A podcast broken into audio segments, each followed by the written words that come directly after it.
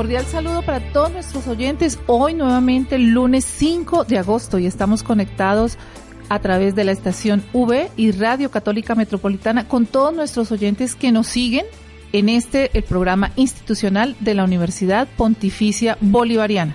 Y como siempre estamos con el equipo de periodistas del Departamento de Comunicaciones de nuestra universidad, con Vanessa Quintero y José Luis Martínez, pero hoy además tenemos un programa muy, muy especial, porque hoy la universidad está con una gran celebración que son los 28 años de fundación de nuestra universidad y tenemos invitados muy especiales que, que, van a estar durante todo el programa con nosotros contándonos, recordándonos, haciendo historia, cómo se creó la universidad y cómo hoy, gracias a estos gestores, a estos fundadores, tenemos una gran universidad.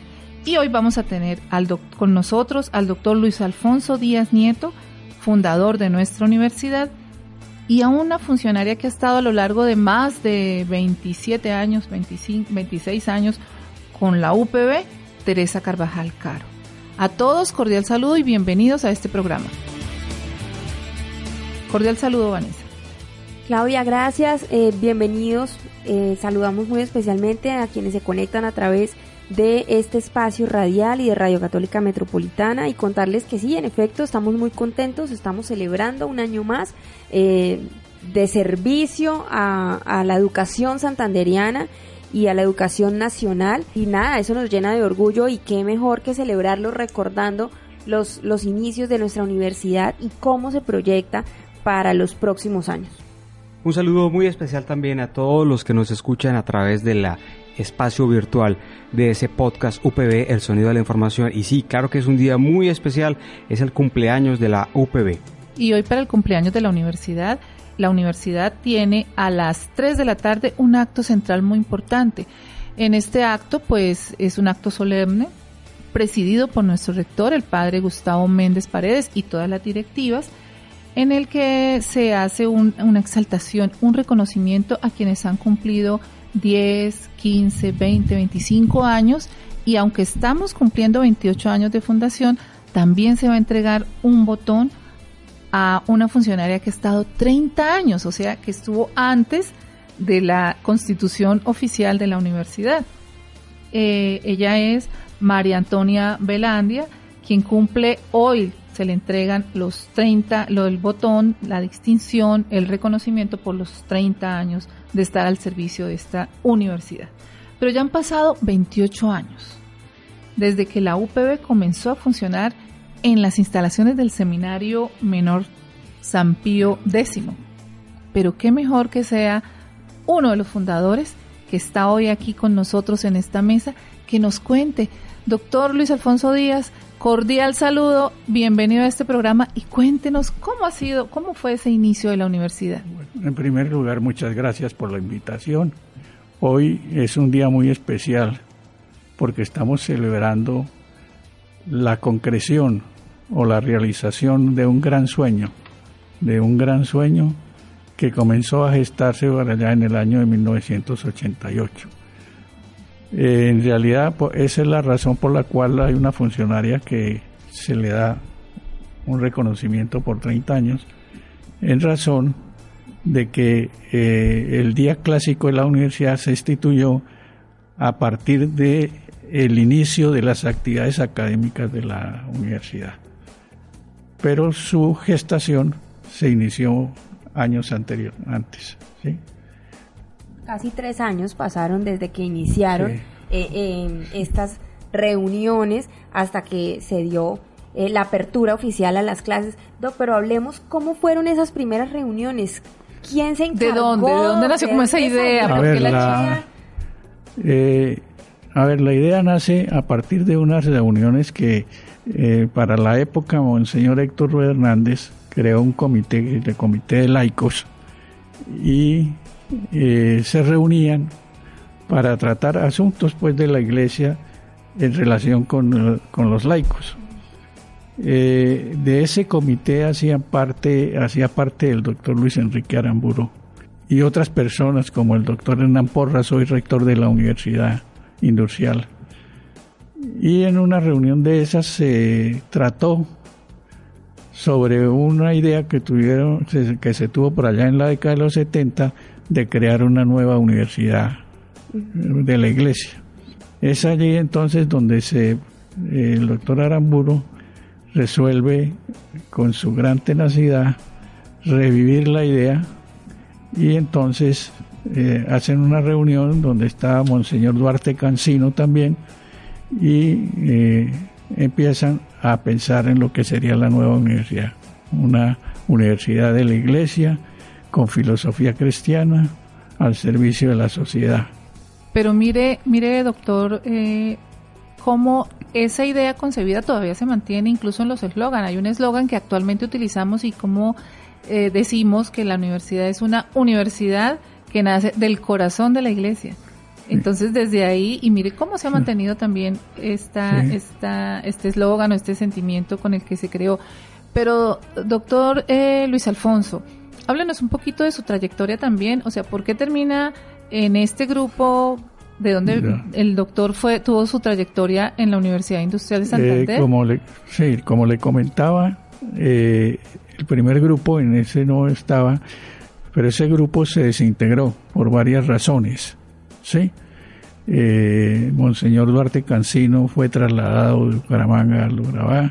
El doctor Hernán Porras nombrado secretario de planeación del departamento y eh, como les comentaba, gracias a la tenacidad del doctor Luis Enrique Aramburo, él resuelve crear un nuevo grupo, un nuevo grupo para revivir la idea, donde eh, estaba el doctor Aramburo, eh, Sergio Gamboa, Álvaro Ramírez y otros más. Y es allí cuando el doctor Aramburo y la a través de que Dios me regala la oportunidad de, entrar al grupo a través de la invitación que me hizo el doctor Aramburo de incluirme en este grupo.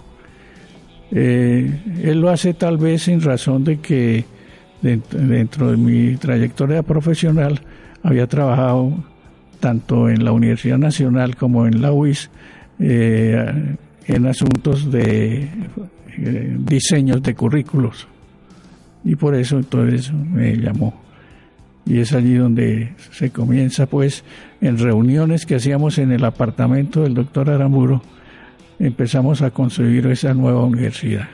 Y esa nueva universidad se eh, crea con unos postulados, eh, que el primero era precisamente una universidad de la iglesia con filosofía cristiana, el otro que fuese una formación integral, es decir, que no solo se forma al profesional, sino al ser humano como tal, mm. como un ser biopsicosocial y espiritual. Y el otro, que fue uno que yo incluí y que se sigue manteniendo, que es eh, diseñar currículos que trasciendan lo ocupacional.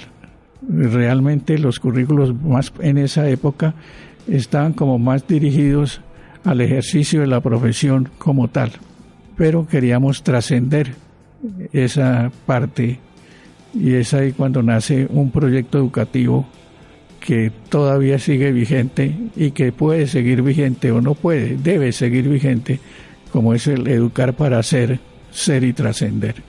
Es un proyecto que desde sus inicios fue bastante ambicioso porque eh, si marcó la diferencia fue justamente porque era algo que no había en la región, no existía una universidad católica, no existía el programa de ingeniería electrónica, eh, no existía un perfil de profesional como el que buscaba en ese momento esa universidad que hasta ese entonces no tenía nombre, nombre específico.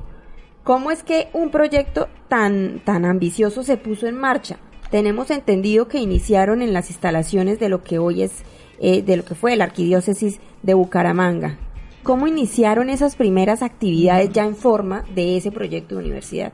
Bueno, eh, como les comentaba, esa idea nace eh, la gran fuerza que le dio el doctor Aramburo y en, en el apartamento nos reuníamos y allí se hizo un bosquejo para presentarle a Monseñor Héctor Rueda de una universidad católica que, como eh, tú dices, no tenía todavía nombre.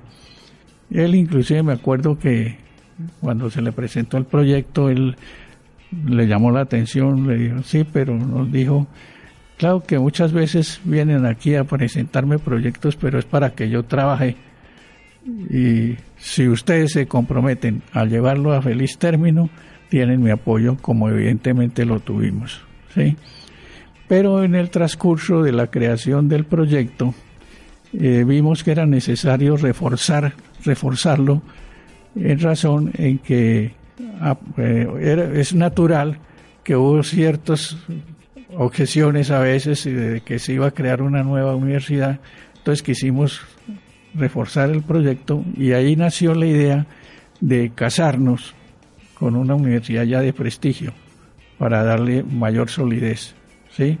Y entonces se hace el contacto con la Universidad Pontificia Bolivariana de Medellín, la hizo Monseñor Héctor Rueda y fuimos, fue acogida la idea, tanto por el canciller de la universidad, Monseñor López Trujillo, como por el rector de entonces, Monseñor Darío Munera Vélez. ¿sí? Y es así como en octubre del año 89, creo que fue, sí, ¿no? 88, en el 88, se visitaron a, Bucaramanga, vinieron de Medellín, vieron el proyecto, cómo estaba elaborado, les gustó y entonces se firmó el acta de intención. Y uno de los compromisos de esa acta de intención fue la de precisamente empezar a hacer todos los documentos necesarios para su presentación ante el IFES para obtener licencia de funcionamiento. ¿sí? Eso fue eh, uno de los compromisos que tuvimos con... Para el efecto, Monseñor Héctor Rueda dispuso de una oficina en la Casa Arzobispal, una oficinita. Y allá empezamos a trabajar, ¿sí? O sea que la universidad empezó desde octubre de 1988. Sí, el 11 de octubre. De 1988. sí. Bueno, y ahí arrancó, y ahí fue cuando también inicia, pues, una de las personas que estuvo con ustedes en esos días, que fue María Antonia Velandia. ¿Quién es María Antonia Velandia? Que recibe 30 años.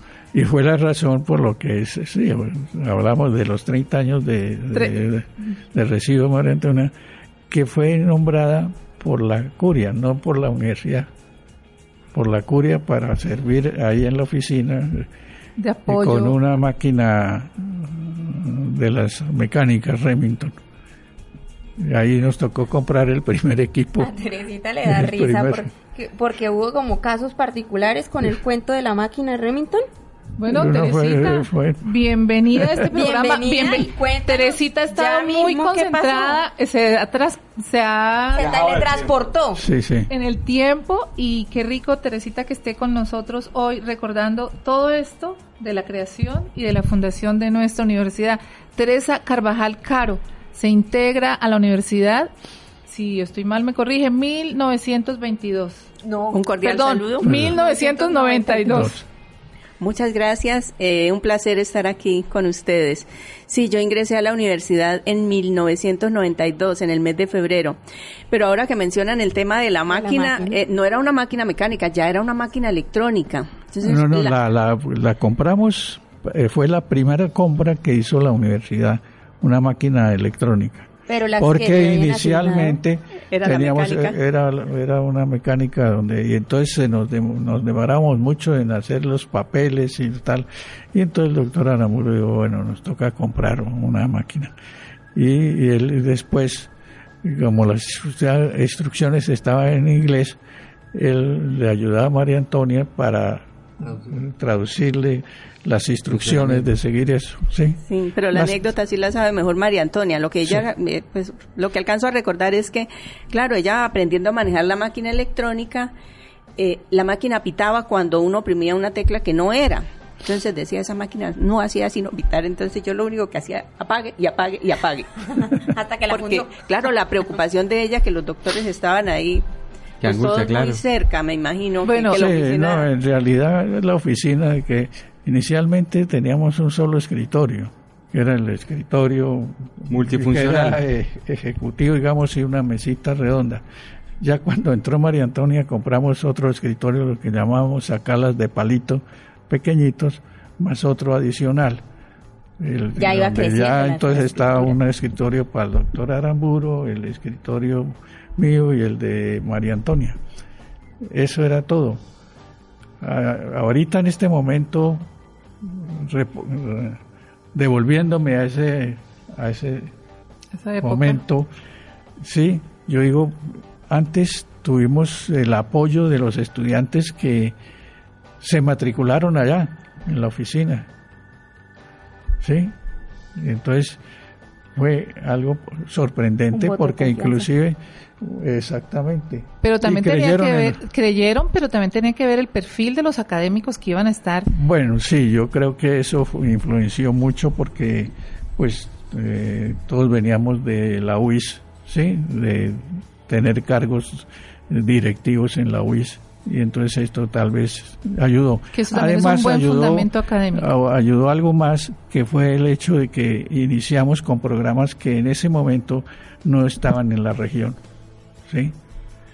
Que Eso fue otra de las características del éxito. psicología y hubo un programa que era administración de empresas de servicio que no se pudo no, no, no lo aprobaron porque decían eso es lo mismo y sin embargo hoy precisamente recordando que en el documento inicial donde hicimos un análisis prospectivo y citábamos a Alvin Toffler el, el que escribió El shock del futuro y la tercera ola, precisamente habla él eh, que en la tercera ola era la sociedad de la información y de los servicios. Y esto sigue lo siendo que sigue vigente. que o sea, cómo fue conformada, cómo fue eh, pensada y cómo ha- se ha mantenido a través de todos estos años la universidad con la misma filosofía. Yo tengo una pregunta y es, ¿cómo logran ustedes desde una oficina en la arquidiócesis iniciar un programa nuevo en una universidad nueva con 73 estudiantes? Publicidad, el voz a voz, ¿cómo hicieron para posicionar en tan poco tiempo un programa nuevo de una universidad que nadie conocía? No, la verdad se sacó un boletín, o sea, lo que se la, la propaganda no fue no fue mucha, sí. Eh, no teníamos inclusive la disponibilidad, sí, pero como digo ahí vino la la ayuda de, de- la providencia que nos ayudó porque tal vez lo que dice Claudia en realidad ayudó mucho el que ya eh, eran personas que, que conocidas Conocida. dentro del medio académico, ¿sí? Y el tratarse de una carrera de que no que no existía y habían obviamente tal. Vale la pena aclarar algo. Eh, realmente se inició en el año 1991, el, el 5 de agosto, las clases del primer nivel de ingeniería electrónica. Si bien eh, habíamos hecho un curso de inducción que empezó el primero de abril del mismo año y generando precisamente ciertas condiciones de formación para el estudiante especiales, eh, buscando precisamente formar no solo para el hacer. Es una filosofía institucional que gracias a Dios se ha mantenido porque si hay algo que caracteriza, o sea, que es sello UPB es justamente la formación humana, como la calidad humana de los profesionales que son egresados de nuestra institución y de lo cual pues creo que todas las personas que nos están escuchando pueden dar fe de eso. Pero de los de los momentos más impactantes tal vez de esos primeros años, Doc, ¿qué recuerda que le haya marcado a usted eh, como fundador pues y como y como gestor de lo que es hoy la universidad? ¿Algún momento específico que, que los haya llenado como de mucha gratificación o no, a mí tal vez lo que más me sorprende, o, no me sorprende porque fue algo que se trabajó muchísimo, es generar en la comunidad universitaria un gran sentido de pertenencia. ¿sí? ¿Y cómo hacer eso? Precisamente buscando que la gente ame a su institución. De ahí nació el concepto de la familia UPB, porque miramos las cosas como la familia UPB. Eh, hubo mucha dificultad para la licencia, como les decía inicialmente. El hecho es que se empezó en el 88 y solo hasta el 91 salimos con, la universidad. Entonces, pues obviamente el gran momento es el momento en que nos dan la licencia de funcionamiento, que curiosamente primero pues dan la licencia de funcionamiento para abrir la universidad, pero no para abrir los programas porque después cada uno de los programas tocó hacer, el proceso para lograrlo. Ese es un, gran momento. Y otro gran momento ya muy de ahora fue el de haber obtenido la acreditación de alta calidad. Hitos que marcan la historia de esos grandiosos 28 años UPB. Pero aprovechando que está aquí Tere, Tere, y, además es la guardiana de la memoria histórica de la universidad, ¿no? Esto es importante mencionarlo porque si hay alguien que tiene perfectamente documentada la historia de la universidad Estere que ha pasado durante estos veintitantos años de servicio, no solo por varios cargos, sino que ahora tiene bajo su responsabilidad una parte fundamental para la institución y es como toda la recopilación de, del archivo, de la memoria. La memoria institucional. Tere, pero en el momento que usted se vinculó con la universidad, ¿sí pensó que la universidad se fuera a proyectar tanto como está ahora? Yo le creí a aquel grupo de fundadores, porque ellos hicieron un trabajo, pienso yo, un trabajo excelente. Eh, realmente eran unos visionarios y ahora estaban mencionando, eh, el doctor Díaz menciona el tema del sentido de pertenencia ellos, eh, Monseñor Quiroz, por ejemplo, que fue nuestro primer rector, él decía, los pilares fundamentales que deben sostener la formación en la UPB son la formación humanística y la pastoral universitaria. Por allá también en aquella época el doctor Luis Alfonso editó un documento que le llamó Proyecto Misión. En ese Proyecto Misión se establecían como las estrategias que la universidad iba a llevar a cabo para que nos pusiéramos la camiseta eh, lo que dice Tere es muy importante, porque el proyecto Misión precisamente se trataba de hacer realidad la misión. La misión que tiene dos aspectos fundamentales, que es la formación integral de todos los que la componen y la promoción de los valores del humanismo cristiano. ¿Sí? Eso lo dice la misión. Y con ese proyecto misión lo que se pretendía es que evidentemente nuestras actividades y nuestro quehacer diera fe de lo que dice la misión. Y esto sigue siendo válido para ahora. Es importante que haya coherencia entre lo que decimos ser y lo, que, realmente somos. Y es lo que exige el mundo, ¿no? Entonces, una idea muy bien planeada, un proyecto institucional académico con una proyección como la vemos ahora. Pero esto que tiene que ver con el proyecto Misión, esto nos da para un segundo programa y obviamente Tere va a estar con nosotros porque tenemos que resaltar las anécdotas que no las hemos contado. Apenas vamos eh, comentándole a todos nuestros oyentes cómo fue el inicio, quiénes estuvieron detrás de este gran proyecto de esta gran idea universitaria y tenemos que seguir en un segundo programa desarrollando esas anécdotas. Doctor Luis Alfonso, entonces el otro lunes vamos a estar aquí nuevamente. Nos encontramos para seguir llevándole a nuestros oyentes lo mejor de lo que han sido estos 28 años de vida institucional, porque durante toda esta semana vamos a estar en la celebración de los 28 años de la Universidad Pontificia Bolivariana aquí en Bucaramanga.